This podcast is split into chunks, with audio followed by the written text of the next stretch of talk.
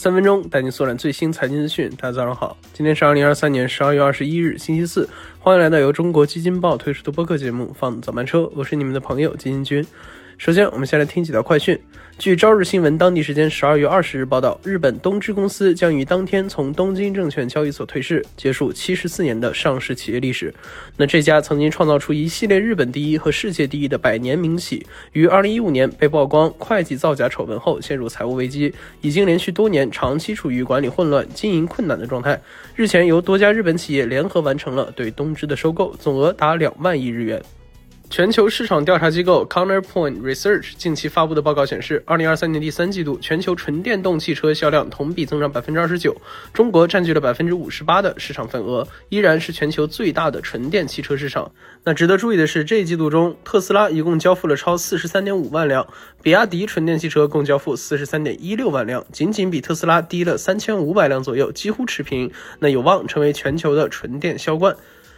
在近日的一次采访中，已经六十三岁、与苹果还有三年合同的 CEO 库克坦诚表示，他已经考虑过继任者的问题，决定从公司内部寻找自己的继任者。目前正在努力为董事会提供几个选择。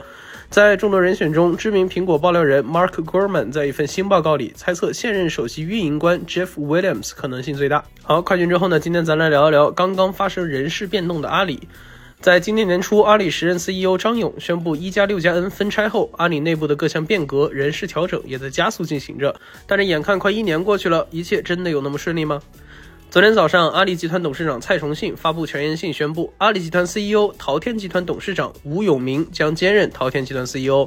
原来的淘天集团 CEO 戴珊卸任后，将协助集团筹建阿里巴巴集团资产管理公司。这消息一出，外界对此议论纷纷。此举表明分拆受阻，淘天集团和阿里云还无法彻底分拆，还面临着虎视眈眈的对手们。那特别是刚刚异军突起、市值超过阿里的拼多多。要想守好这个基本盘，阿里人明白，重心还是要回归核心业务。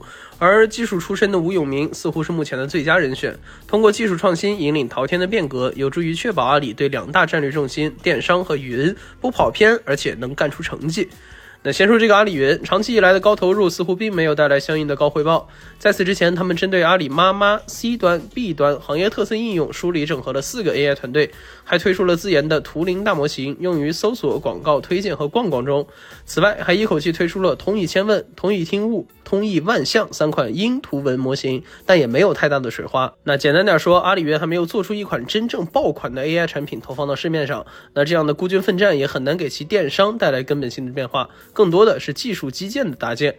那同时，对于淘天来说，今年以来也一直在进行着各项的调整和改革，回归淘宝做低价，引入中小商家。那最近还推出了全托管模式。但根据吴永明在财报会上的说法，二零二三年第三季度淘天的订单量虽有显著的增长，但这些都没能逆转淘天如今 GMV 和营收的增长困局。阿里第三季度财报显示，淘天的营收增长仅为百分之三。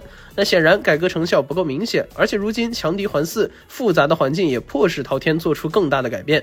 因此，阿里云和淘天进行更深度的绑定，对于阿里来说迫在眉睫。那除了阿里云 CEO 吴永明走马上任淘天集团 CEO 外，卸任淘天集团 CEO 的戴珊的去向也让人兴奋。要知道，他在今年三月才刚刚加入淘天。公开信中表示，戴珊将协助筹建阿里巴巴集团资产管理公司。那这也是阿里巴巴变革之后新的业务职能。那同时，作为阿里的十八名创始元老之一，戴珊手里的阿里资管能否为变革中的阿里集团带来更多的可能性呢？也值得我们期待一下。那正如蔡崇信在公开信中所讲，全新的时代需要全新的战略和组织体系变革。在当下的互联网中，拼命扩张的高增长时期已经过去，时代在变，企业也要变。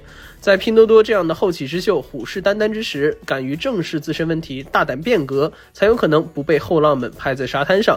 那当然，这句话同样也适用于包括字节跳动和京东在内的其他企业。好，以上就是我们今天放早班车的全部内容，感谢您的收听，我们明天同一时间不见不散。